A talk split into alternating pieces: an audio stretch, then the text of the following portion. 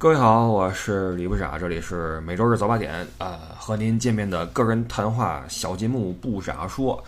各位周日早八点好，来聊会儿天儿啊！今天咱们用几句话的功夫说一些小事儿。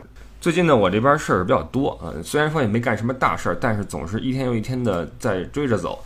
你看这个月咱们是从七号开始就在大理集合，呃，跟一些听友们去走了一趟滇西北的环线。呃，很多人很好奇，说至今你都没有分享这趟环线的经历，也没聊这事儿，是不是有什么不便说的？是不是没玩好啊？呃，还有朋友说你这朋友圈也没怎么发大家这个齐聚一堂的画面哈，是不是中间出现了一些不快或者怎么样？你你都不是，而且正相反，这一趟走的是非常顺利。我不敢说是所有人哈，但是就我所感知的，或者不论是我个人体会的，还是我观察到的吧，大家玩的都挺开心的，呃，收获也颇丰。然后大家相处，彼此之间相处非常的愉快，很多好玩的事儿，然后、嗯、让我们很开心的瞬间啊，是值得我们去回味，也值得我来给各位分享。只不过没到时候呢。你看七号见面，然后九号和十六号这两个周日的节目呢，分别是我在。呃，恨不得是五号、六号临出发前临时录好之后，提前上架，然后这么按时放出来的。然后我们环线是十五号结束，我是十六号从大理飞回成都，十七号就从成都飞去了北京。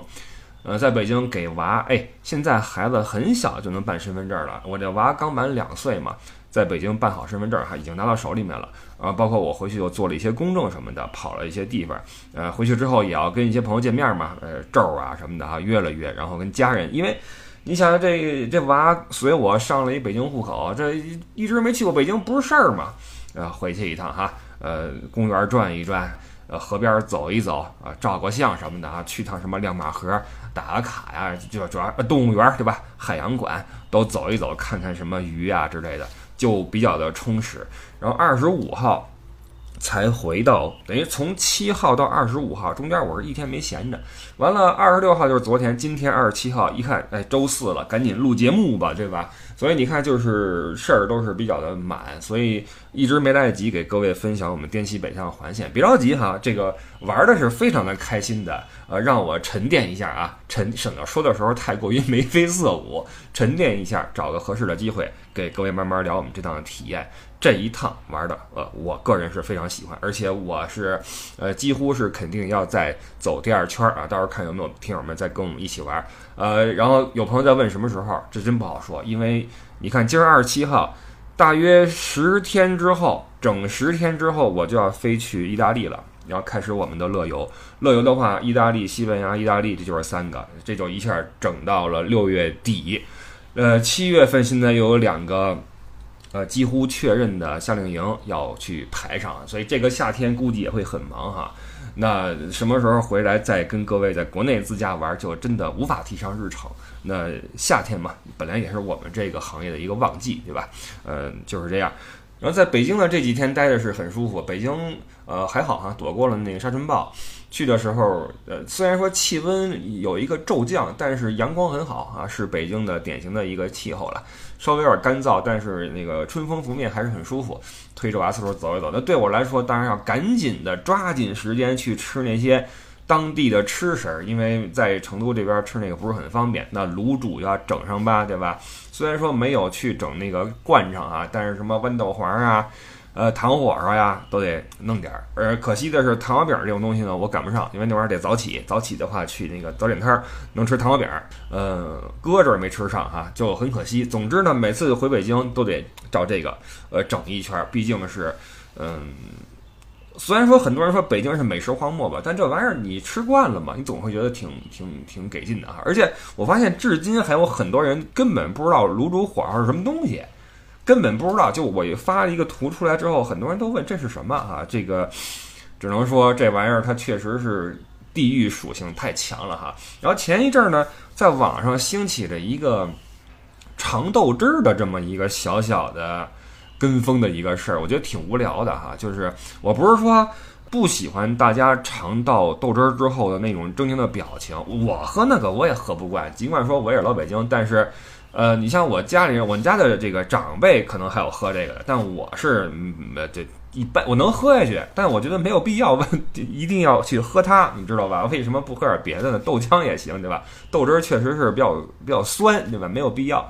然后网上就兴起了一个尝豆汁儿的，有点类似于挑战那个意思啊。比如说，曾经兴起过一阵儿，那个在外网上那个吃那个鲱鱼罐头，包括尝中国的什么松花蛋什么的啊，然后。呃，吃的时候就会，因为你是为了成品的效果嘛，你为了这照顾视频的效果，你必然要有一些演绎成分，而且在网上面，你大家都在剖这个视频，如何能让你这个出位和被更多人看到呢？那毫无疑问是你要更夸张一些，所以就可能看到很多人，就是我们国内的那个小网红什么的，就去尝北京豆汁儿，然后做出很多很夸张的表情。就是你说它难喝，我是一点都嗯不反对的。那每个人有自己的口味，但是这个东西它本质上是一种很就是，其实是一种浪费。就是你花那点钱，其实只为了摆拍一下，然后剩下的豆汁就扔掉了。我觉得这其实也，当然它也促进消费了啊，但总觉得这个这个本质不是那么有意思，对吧？而且这种，嗯。用别处的那种比较极端的食物来博眼球的这个事儿也没什么大意思哈。其实到最后你会发现会陷入一种逻辑上不太成立的一个一个一个道上去啊。这是这是这么个事儿。那在北京呢，我就吃了一些当地的东西哈，然后我觉得很爽。回来之后就又要面对这边的串串呀、火锅啊之类的了哈。反正成都嘛，这也是世界公认的美食之都啊，倒倒也亏不了嘴。然后说一下，嗯，旅游，嗯，我们经常要提一嘴旅游嘛，嗯，今年的旅游大家会发现一个情况啊，就是，哎，对，首先啊，首先那个刚刚一个消息就是，呃，从四月二十九号起吧，我记得是啊，然后从国外回中国的话就不需要，别说回了，就前往中国吧，从国外前往中国就不再需要出示，嗯，行程前四十八小时的核酸证明了。呃，这是一个政策的变动吧？尽管说咱也不知道为什么他在这个时候要有这个变动。同时呢，也有人艾特我说：“你看，这从成都到法兰克福的航班变多了，因为之前是一周一班，现在变成一周三班。”我也没有去考证哈，但大体上应该是这个趋势。那以这个为基准的话，想必呃，随着这个政策的改变，航班的数量也会进一步的增多。嗯，那么接下来就看，因为我我们个人要以旅游的名义进行国际往来的话，当然有两个因素在限制你，一个是签证，另外一个是价格。那签证的话，大家应该都发现了，今年的签证非常非常难约，不论是团体签还是个人签，都会排的比较靠后。嗯，在这个情况能够得到改善之前呢，那想必出游这个事儿，境外出游这个事儿还是会比较难一些。就今年你会看到一个很明显的现象，就你看过去那些大的旅行社，就不断的往外发那种那种所谓的散拼团这种旅行社，今年的动作都不多。因为呃，一个是签证签不出来，再有一个呢，即便给你签证，你过往的那种比较呃性价比比较高的这种团组呀，你今年这种这个它成团的逻辑很难实现了。为什么呢？因为有很多这种性价比超高的这种旅行团呢，实际上它是需要需要游客们到了目的地之后。进行一个二次消费，然后通过这个二次消费来尽可能的弥补，为了追求性价比而造成的微薄的利润这个空缺，它为了补这个空缺，需要人们在呃旅游目的地进行一个二次消费。但是现在这个情况是二次消费很难实现了，因为首先旅游目的地，比如说欧洲，它的物价普遍升高，因为通货膨胀，包括战争的因素、能源危机等等等等，那物价普遍升高。我举个例子啊，比如说我们这行，我们的工资已经从过，我就不说数字了哈，我我说一个百分比，嗯，大约涨了百分之三十到五十不等每天的工资。我再举个例子，就是比如说餐费补助，餐费就是比如说我们因为忙而没吃饭的话，那么会有一个补助补贴给我们，这个补贴呃已经涨了百分之五十。所以你看，这个那边的物价在上涨，包括基础工资、小时工资和这个劳务费也在上涨。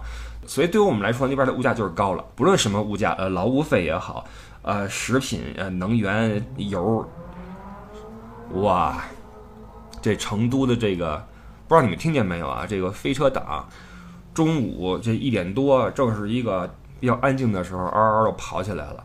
在中午的时间都如此的啊威猛，那更何况晚上这些经常去龙泉山上边去啊这个一展雄风的这个骑手们，对吧？呃，在晚上他们所发出的那个轰鸣啊，是非常的威武雄壮的哈。我说哪儿了？总之那边的呃什么所有的价格都在上涨，那国内反而是一个就是此消彼长的一个情况，因为呃大家都知道现在的因为经济的大形势也好什么也好，呃很多人的收入是呃至少是个有点趋于停滞，包括一些经济的发展呀什么的哈等等，你知道我这个意思。那么此消彼长之后。首先，成团的价格就比以前要增高，这个增高的价格就会筛下去一些以往觉得，哎，我这个这个团挺实惠的嘛，我可以去一趟，就筛下了很多抱着这种心态觉得，哎，欧洲也可以走一走，筛下的这波人。那没有被筛下的人，到了欧洲之后，他可能也不太容易，不太像以前那样容易进行二次消费，比如说，对吧？等等吧，参与一些项目等等的。那么这样的话，超高性价比的团的成型逻辑就有点不存在。所以我个人能看到的是，现在还有一些就是比较实惠的团组呢，它都是那种呃固定日期的，比如几月几号、几月几号，它一定是跟那个航班所挂钩的。就是因为机票是大头嘛，如果说你机票这个呃价格能够把控的话，那么团费就可以低一些。所以如果说嗯哪个旅行社能够搞到一个，比如说我包机了啊，这天我包机了，那么这这在这一天。还是可以组出一个比较实惠的团组，但是像以往那样，天天都有大量这样的团出发飞往世界各地、欧洲、美国这样的嗯盛况呢，现在还没有恢复。但是这个据业界的人士、内部人士去聊，呃，起码明年吧，应该还是会在。进行恢复哈，只不过我个人呢，我觉得这事儿从长远来看是一个谨慎乐、谨慎乐观的事情。嗯，因为虽然说大家都是向往着不同的生活、向往的生活体验嘛，我们也希望去挣钱，然后去消费，就就是你有地儿挣钱，有地儿花钱，这才是正常的日子，对吧？你你既不能让人挣不着钱，你也不能让人这钱没地儿去花，对吧？呃，说多了哈，那个。呃，尽管说大家都是向往这种生活，但是你从长期的情况来看，可能有一些旅游目的地现在也，我还是那个意思，可能是个窗口期。你想吧，现在呃不是说了吗？成都这环城一百多公里的这绿道啊，退林还耕了嘛？现在开始这个，呃，开始把这个粮食对吧？嗯，把这个粮食关。那你想想吧，我觉得以后的形势都不好说。我还是那句话啊，我并不是去贩卖焦虑，我也不是说在做什么广告，我只是说这是旅游的目前我看到的一些情况啊，没准哪天哎突然情况变了，咵啦咵啦开始往外玩啊，那那那是另一回事啊，好吧，呃，然后呢，下一个话题再提两句啊，再提两句《灌篮高手》，不是说一定要蹭这个都不放，只不过这个事儿在我心中还是有一定的分量。而且那天跟爵爷去聊灌高呢，你知道俩人，尤其我跟他一聊的话，就容易飞，就而且你知道，咱们咱们爵爷呀，爵爷是一个这个怎么说，心思没有那么细腻的一个人，所以我跟他聊的时候呢，不便于我个人进行抒情啊。我我今天补两句，就是，呃，我看那个小陈朋友圈，他在看完灌，果然哈，他穿着那个，哎，对了，特别逗。那期我不是跟艾迪一起还打个岔吗？我说你看现在啊，好多中年人，嘿，还真穿上十一号都出来了。结果那期节目上架之后第二天吧，我们约了周儿跟北京见面，结果周儿穿一十号来了，穿一个十号樱木一外套。我说你怎么穿这么一件？就是说，哎，现在得穿这个，就跟那个国安比赛日似的，你得对吧？你得整件那个球球球衣上来嘛，这不是应景吗？我说好好好啊，这还是怎么说？内心中还有一团火焰啊，还有一团火焰啊，这值得称赞啊。那个你看，艾迪就没好意思穿自己的一双樱木，但是我看小陈。小陈去呃影院观影的时候，呃脚踏着那双三井就去了，还做了一些摆拍。完，小陈的朋友圈就说哈，说看这个电影的话，就像见到了一些老朋友一样。哎，这老朋友这个概念也是我在观影的时候很呃很深的一个呃印象。只不过跟艾迪一聊天的时候，把这事儿给忘了。就确实如此，就是我们在看《灌篮高手》的时候，会觉得说。哎，这几位这个老朋友真的是老，就跟自己身边的人一样，他们还在活跃着，还在奋斗着，还在流着汗，还在流着泪，觉得特别好，就觉得有一种替老朋友开心的感觉。尽管说，呃，我们自己哈，这个他们是永远年轻的嘛，但我们自己已经是二十年过去哈，已经是呃怎么说？雕栏玉砌啊，还有这朱颜已已已改啊，是这么回事儿。但是好在他们永远年轻啊，这是对我们来说是一个比较比较不残忍的事情。因为就好比你看《猜火车》一样，当年最开始看《猜火车》的时候才二十出头嘛，你觉得那个伊万跟你差不多大，你觉得他们就是你身边的朋友。然后当你看《猜火车二》的时候，已经二十年过去。你一看他们都老成这个样子了，你当你在惊讶于他们的这个老去的时候，你去一洗脸，哇，镜中的自己也早已不是那个年少的模样，对吧？就一切都变了。所以这个时间就是这样的真实啊，真实不说残酷吧，时间就是很真实。但是呃，这几个哥几个哈，三井啊、流川什么的哈，依旧活在那个时空里面，然后陪伴着我们。呃，感谢这哥几个，感谢井上雄彦，这是我的一个非常深刻的感觉哈，就像见到了老朋友一样。嗯，也不得不说他们的性格刻画非常的生动和成功，包括这个呃人物的怎么说呃形象设计啊，非常的典型啊，非常典型。呃，然后那个片儿里边的音乐也值得一提。嗯，我们看的是一个大荧幕，然后音响效果非常好。那个里边的一些摇滚乐，不论是开篇的那个哈，什么底下什么燕子啊，什么什么，我看的是日文版的哈。呃，几个嗯，在赛场上的瞬间突然插入的这个摇滚乐是让人热血沸腾。但是有人说说，嗯，没有那个经典的几个曲儿啊出来是个遗憾。其实我倒不这么看，嗯，可能你会觉得这片在我眼里没有缺点啊，但不是，并不是这样。我我只是能够把这个片子拿出来作为一个独立作品来看，我并没有把它。强烈的和过去产生一个很强的连接，我有这样一个猜测，不知道对不对啊？就是我怀疑啊，我怀疑，呃，特别纠结于他没有沿用过去动画片里的经典音乐的这一部分人中的一小部分，是不是因为这个原因才有这样的一个想法？那就是他们可能呃接触这个漫画是从动画片开始的呀，因为像我们从看书开始的话，那耳边是没有音乐的。后来动画片来了之后，哦，那出了个原声带，然后觉得哇，好好听，但是也并不影响我们对这本书的那种那种印象，你知道吗？在家翻书的那个画面还在我们脑子里面历历在目。在暑假的时候翻看《灌篮高手》，那如果你是从这个动画片开始的话，可能这个音乐对你来说就非常重要，它是跟这个片儿是跟这几个人物是融为一体的，所以在看这个电影的时候才会觉得，哎，没这几个音乐的话就差点意思。我猜测会不会有这么一种。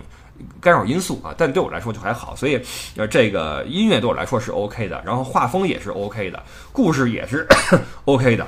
总之，我觉得这个电影是完全是可以单拎出来去看的一个片子。呃，你看完之，如果你是从这个电影开始看的这个题材的话，这个嗯，灌篮高手的话，可能你会比较好奇，哎，这个流川枫是怎么回事儿？三井是怎么回事儿？怎么体能这么差，对吧？然后那个呃替补席上坐的那几位是干什么的？安西是怎么回事儿？那么你也可以翻过去从书里面去找答案嘛，对吧？我觉得这个先后顺序其实有时候没有那么没有那么重要，就好比你看金庸一样，你一定要按照那几本那个那个顺序来看嘛，不一定。这个顺序有时候没有那么重要啊。好了，不说灌篮高手了，下一个事儿，天涯社区没有了。哈，这个让很多人比较的感慨。其实它差的也只是最后这一个完结的呃句号了啊，画上句号就完了。因为呃，像以天涯为代表的这样的网络论坛啊，其实早就已经是互联网的一个那个时代的一个产物。说实话，天涯我上的并没有那么多，但是我知道它非常火，而且产生了很多有意思的内容。那那时候我在干嘛呀？我我我可能在上一些其他论坛，因为那时候我在外面念书，我上更多上一些当地的那个留学生论坛，在里边去聊天什么的哈。对天涯关注的不多，呃，我知道很多人在上面追小说或者看一些鬼故事，或者说闲聊或什么的哈。嗯，我觉得天涯的消失让很多人心生感慨，一个是它代表了很多人那时候的一个一个一个时代吧，就是互联网在那个时代还是比较美好的。嗯，我可能这话说出来很多人不答应吧，但我是真的这么认为的。就像现在的这个学历贬值一样，我们都知道现在学历贬值，就大本满地都是。我觉得现在互联网的信息也在贬值，就是这信息一是爆炸，第二是它的输出者的这个水平也是各种各样都有。当然，它多样性是增多了哈，然后宽容度，哎，宽容度还真不好说，多样性是增多了，但是这个信息的价值实际上是在贬值的。它不仅是因为嗯。数量增多，而且质量也在下降。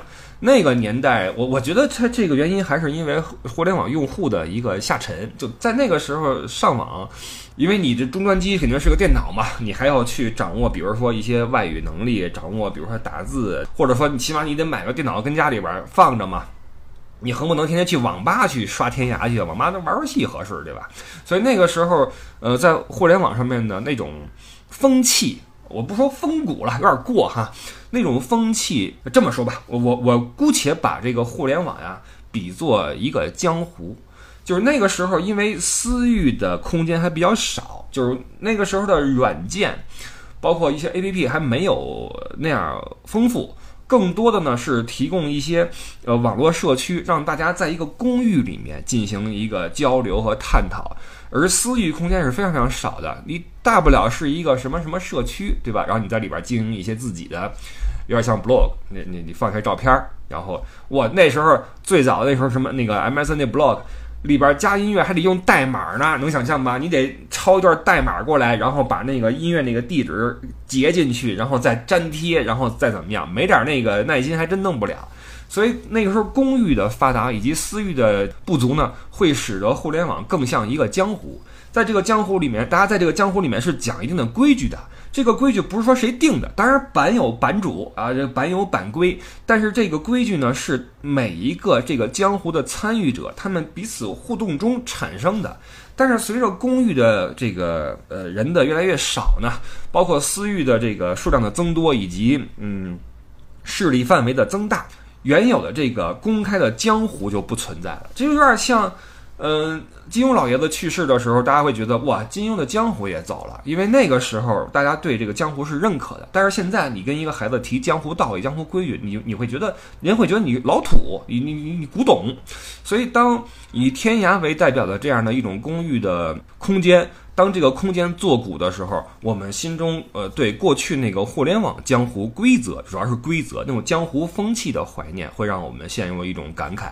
但是没有办法，我们都在被这个互联网的技术革新推着走，所以很多时候我们的生活的呃体验啊，也是科技决定的。科技又是我们人类自己玩出来的啊，这个自己对自己的一个影响吧，好吧，这是天涯没了呃的一个我自己的一个看法，就像一个江湖消失了一样啊，这个确实是值得感慨。只不过好好在好在我我在天涯混的少，所以我的感触也少一些。呃，下一个话题，呃呃，其实那什么我们就不说了哈。那个前两天那个冰激凌那事儿我们就不说了，宝马跟冰冰激凌那事儿，我觉得其实现在很多事儿都会归结到一点去。你不论是你以前我们说的那个呃嘎腰子呀，还是宝马这冰激凌事件呀什么的哈，你会发现很多事情都会扯到一个这个这个这个墙内跟墙外的对立的一个事儿。总之，它会撩拨我们一些比较脆弱和敏感的神经，然后通过这个让你去去。产生一些反应，然后这件事儿，很多人就会觉得说，哎，这为什么凭什么区别对待啊？为什么我们不能有冰激凌？其实，在我们的生活中有太多的这种写在规章制度里的区别对待。如果你仔细的去想想的话，我们每个人都活在这种区别对待里面。那么，是不是你能够对任何一个将我们跟外籍人员？把我们分开、区别对待的这些规章去做斗争，或者说不说斗争吧，或者提出异议，你觉得你有做到没有？那如果你做不到的话，那么这个冰激凌这个事儿，我觉得你也不用太过于激动啊。好吧，这事儿就过了啊。那再说最后一个事儿，就是淄博的烧烤。我在朋友圈发了一个呃这个问话，我说大家说一说你们对淄博烧烤爆火的。这个现象的一些看法吧，就是你觉得它能维持多久？包括你觉得原因是什么，性质是什么？然后很多呃，感谢很多朋友啊，都给我做了回复。然后我总结了一下，因为我觉得这事儿挺挺现象级的啊，我觉得挺逗的，而且乍去想的话，我也觉得挺一头雾水的。为什么这都火了呢？对吧？呃，当然，其实所有的这种火呀，或者说所有的这种现象级事件呢，你都可以从两。个角度去延展下去去看，第一个就是它就是一个偶然，就跟这个你出门然后鸽子拉个屎啪掉你头上一样，那这就是一个纯偶然，总会有这种偶然发生，它没有什么理由啊，赶上你就是你。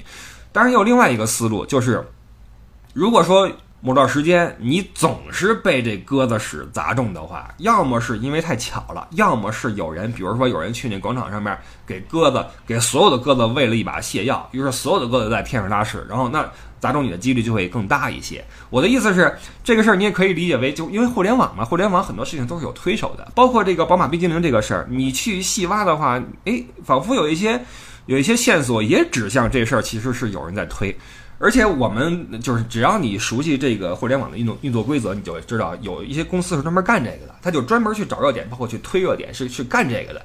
所以很多现象级事件的背后是有一些团队去策划的。所以这个淄博烧烤这个事儿呢，很多人也提到，这是呃几方面的作用力。的合力的一个结果，那其中之一就是实际上是有人发力的，有人在呃造这么一个热搜，在努力的去买一些流量，或者说推一些流量。而这个初级的流量呢，这个这个波澜呢，再混上比如说网红的一些造势啊，包括那个人们的一些跟风啊，就会成为一个巨大的现象，成为一个大的浪潮，然后扑到我们的面前来啊，越过手机屏幕扑到我们的脸上。这个说起来也是很合理的一个事儿，但是我们还是。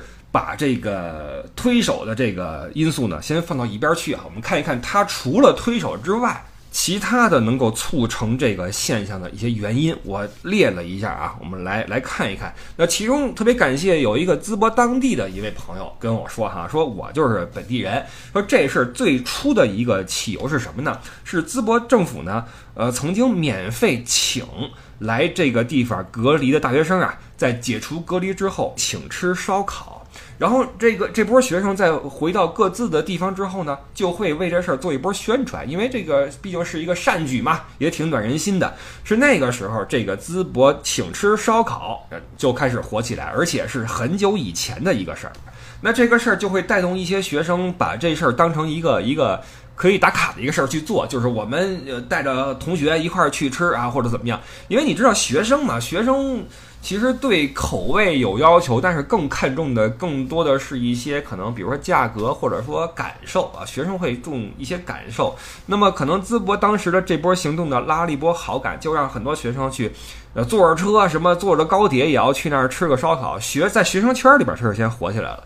呃，当然也有人说的更深了一些，就是，呃，学生们为什么突然会对一个烧烤产生如此强的感情链接？难道说只仅仅是因为曾经被请过一顿免费烧烤吗？未必。呃，这个可能侧面也体现出了大学生的某种焦虑感，就是，呃，我们刚才说了哈，这个学历有点贬值，然后大学生也普遍失意，因为你毕业之后可能就业也比较难，而且会面临一些。职场的一些这个困难，对吧？总之可能会有点压抑。那么烧烤这个事儿呢，其实等于是一个，嗯，偶然中的必然存在的爆发点，让大家能有一个地方去释放，能有一个地方让我们待会儿啊，放松一下。所以烧烤这个东西，它它的性质嘛，就是坐在外边哈，三五好友一起，呃，开开玩笑或者吐吐槽，它是一个。一个其实是一个有社交行为的活动，那可能也跟大学生现在的这种普遍心理状况是有点关系的哈，这个也不无可能。然后还有人说到说这个事儿在淄博发生，因为淄博是什么？淄博是是山东省嘛，孔孟之乡，好客山东，对吧？过去那个雪村，这都是那那辈儿的歌手了啊。雪村一首歌哈，唱到说啥东出好汉的地方是吧？叫什么？吃根葱，弄口蒜。是吧？好像是这是这这个这个口音吧？说山东那边哈一直是那孔孟之乡嘛，我们好客，我们实在，如何如何？不过说到这块儿，又又可能要扯一些地域的事儿啊。其实你你会发现，随着这个互联网的发达呀，这地域这个梗啊，时不时的被人提一下。当然，慢慢大家也练就了一种比较呃怎么说大的心脏，就是。听人侃一句你的家乡无所谓啊，无所谓。比如说一说北京啊，美食荒漠，对吧？哇，豆汁儿什么老北京没有没有美食，全是地道，这地道对吧？无所谓啊，大家愿意说就说。我觉得北京人应该不当回事儿。而且这地域，你要说这个受地域黑影响最大的，那是河南同胞。那互联网有多久，这个河南被黑的历史就有多久。但实际上，我在生活中我认识的河南人，包括山东，山东也被黑嘛，就尤其近几年，呃，一个是山东山东人普遍的比较那个，呃，怎么说？就是走体制内啊，比较认体制内。还有一个是有一个梗过不去嘛，就是山东那边传统中，呃，女性在吃饭的时候不怎么上桌啊。这这两个事儿也在脱口秀里边啊什么老做老被人提起哈。但是抛去这些不谈，呃，我认识的不论是河南的朋友还是山东的朋友，都很热情，然后很踏实。很淳朴，很善良，或者说哪儿都有好人和坏人，对吧？所以面对地狱这个事儿，我觉得大家这个，首先你开玩笑的话不要过分，然后你被开玩笑的话，你也不用太在意啊，哈哈一笑就过去了，这是大家在这个人际交往中的一个 一个默契了。我记得网上有一个关于山东的一个图可逗了，当时是说说那个北上广深，包括山东的年轻人什么样。分别贴了一些图哈，北京的是什么样，然后广东的什么样？广东那边可能穿个踏拉板啊，穿那短裤，包括成都这边的就就就那个呃，啊就不说了啊，不说了。完了，到了山东那边贴，就其北上广深还都是那个现代的那种人的那种穿着啊。到了山东那边贴了一个当年《水浒传》里边那个梁山好汉，在那个是一片大漠中，还是一个一个土堆中，在那儿前前进啊，然后那暴土狼烟儿的，是这么一个图。这是山东人的一个自嘲，就是。我们这儿反正略土，不要生气啊！这我我我咱们就就开玩笑啊，开玩笑啊！但是呃，抛去这个不谈，呃，山东肯定有他自己的那种嗯呃值得称道的地方，比如说山东人，他确实就是比较的直嘛，山东大汉嘛，比较的热情啊什么的哈。所以这个呃，山东在这一波的营，就咱就说是营销好吧？呃，在这一波的营销中，他自己的一些属性也是能够让这个营销走向一个。积极的结果的一个原因啊，这是一个山东人的一个属性，啊，当然也有一些呃听起来略显负面的原因，但仿佛也成立，就是这玩意儿就是大家能因为一个烧烤对一个城市趋之若鹜的话，有点奇怪吧？就是因为烧烤这个玩意儿大家都知道哈，它没那么多技术含量。它是一个很容易复制的一个事儿，尽管啊，咱们有一说一啊，我这次去北京，我特地哈经常去吃烤串儿，为什么呢？唉，有一说一啊，在这个成都这块儿啊，我能吃到的串儿，咱不说那个串串哈，那个钵钵鸡什么那个那个那个砂锅串串那是另一回事儿，但你说那烤串儿，这儿真不太行，或者说这口味不太合我的口儿。就首先一个，就这边它这个。嗯，签子上那个肉啊，都特别小，你知道吗？就你你出去吃那些砂锅串串什么的，都会发现那签子上面就前面一丁点儿，你的小拇指最后一个指节儿那一块肉，都算挺大的了。我跟你说，恨不得比那还要小。我跟你说，那这边的烤串可能就是你这小拇指的两个指节儿吧，这个两块肉，然后串起来烤。你知道这肉一旦小了之后呀，就很容易烤干烤焦。完了，再撒上那么多这边的那些辣椒面什么的哈，那个我觉得就吃一个那料味儿，就拿那个刷子啪啪刷点酱，撒上辣椒面，又咸又辣，那肉又干，就不是很合我的口味了。所以在这边吃烤串，我是有点不适应，你知道吗？不论是味道还是形式，都有点那什么。我从哪儿说到这儿来的呀？啊，那个烧烤是一个。尽管说有差异，但它也是一个没什么技术含量，并且比较容易复制的一个一个东西，对吧？你要是说，朋友们，咱们如果哪天说咱们出去整个烧烤摊儿，我觉得有个几天时间，就在技术上啊，你不需要很长时间去准备。说真的，嗯，这玩意儿还是很好去操作的。那么，这么多人因为烧烤这个事儿往一个城市跑，那图的可能口味上的那种。它能有多好吃？首先，对吧？你像我吃过烧烤比较好吃的，那内蒙古那边的啊，那烤羊肉串地道，对吧？哎，又地道了，不好意思啊，那好吃，对吧？完了，你往东北那边走，那个盘锦呀、营口那边，那烤串也好吃呀。我不知道那个山东的烤串能有多好吃，所以很重要的一点，大家认可淄博烧烤有一点是它实惠。但是如果说这么多人为了实惠往一个地儿去跑的话，那是不是说明这里面的背后存在着一个消费降级的现象呢？我觉得这个其实也值得去想一想。就是当全体、当这个社会的参与者集体没钱的时候，那么可能集体会会有一种集体的去找那种便宜、好吃的、实惠的东西的这么一种一种冲动。当大家结伴而行的时候，就促成了淄博烧烤走红的这么一个现象吧。这个可能也是一个原因，就是大家都去找那个实惠。当然了，这里边呃还是那句话，就是就算大家去找实惠，那实实惠很容易啊，哪儿都能做到。那为什么淄博做成呢？它必然也会有一些当地的窍门，比如说它确实是摆正了，嗯，甚至说是这个退一步哈，就是非常的。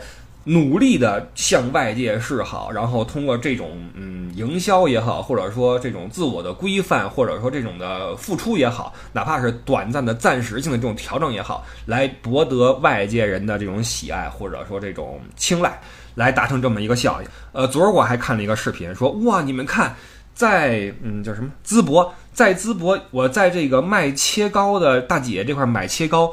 我说我就尝这么一小片可以不可以？大姐说可以，然后我就要了。没想到这么一称只有六块钱，它真的是明码标价的切糕呀！这说明什么？这说明人们苦切糕久矣。这玩意儿以前不是说过吗？穷玩车，富玩表，巨富玩切糕，是吧？那玩意儿一刀下去之后，我记得怎么说？一刀什么强东落泪，二刀马云崩溃，就侧面说明那个玩意儿它存在一定的那种，对吧？懂我意思哈？所以当人们发现哇，这儿的消费市场居然不坑人，完了对我还这么好，我我听说当地已经开始。就是为了让外来的游客能够有好的体验，已经开始本地的居民都自发起来去上街，如何如何啊，都有这么一些行行动了。呃，其实这都超越了这个山东大汉，比如说淳朴热情的这个范畴了，都已经变成了某种的无偿服务了。所以这种呃热情，这种市场的规范性，也是促成淄博烧烤成为一个现象的一个原因吧，对吧？但是说了这么多原因。我还在朋友圈问了一句，就是你们认为这个事儿能持续多久？我发现普遍大家都不认为它能够有多么的持久。比较集中的看法是，这个事儿就是有人说了啊，这是这个事儿就是决战五一。哎，这个词儿挺有意思啊，就决战五一，先把这五一的这个长假消费市场给它拢拢过来。完了，能干到十一就干到十一，再往后就不好说了，因为到了之后这个天儿也凉了，也不适合你户外坐那块儿，对吧？吃烧烤了。那这个风过了今年之后，单靠烧烤能够扛多久？人们还是会画一个巨大的问号，或者说都不是问号了。很多人就说这事儿就是三个月的事儿。三个月热度之后，就跟网络的一切那个呃热度一样。你看过去那些网络那些什么什么这个事那事儿，你你你忘得快着呢。所以这淄博烧烤也是如此，就是当一个城市只有烧烤而没有其他配套的玩意儿的话，那么它是从道理上来说它是无法持久的。而且我看到了淄博市政府已经提醒大家要错峰前往了嘛，就是这个城市已经超过了呃接纳的接客能力了，这个也是一个问题。而且还有一个朋友啊，这个举了例子，就是说。淄博目前做的很多的行为啊，其实它不是一个市场行为，它不符合市场规律。市场规律是有买有卖，你不能够单纯的靠我无偿的付出来换得你的青睐。就像一个老好人一样，可能老好人能够在短时间内无所图的对你好，但是时间长了的话。这事儿无法持续，它不符合这个社会的规律，它既不符合市场规律，也不符合人情规律，对吧？所以他有一句话叫“老好人没有明天”，就是如果你只靠我热情、我规范，那首先呢，其他人也可以做到短暂的热情或规范。再一个，你无法长期的热情或规范，呃，规范可以，但是热情。不是白来的，所以这个这个热度可以说持续一两个月、两三个月，你可以热情。你说我们淄博来看我们大美淄博，我们如何如何？但是再往长了的话。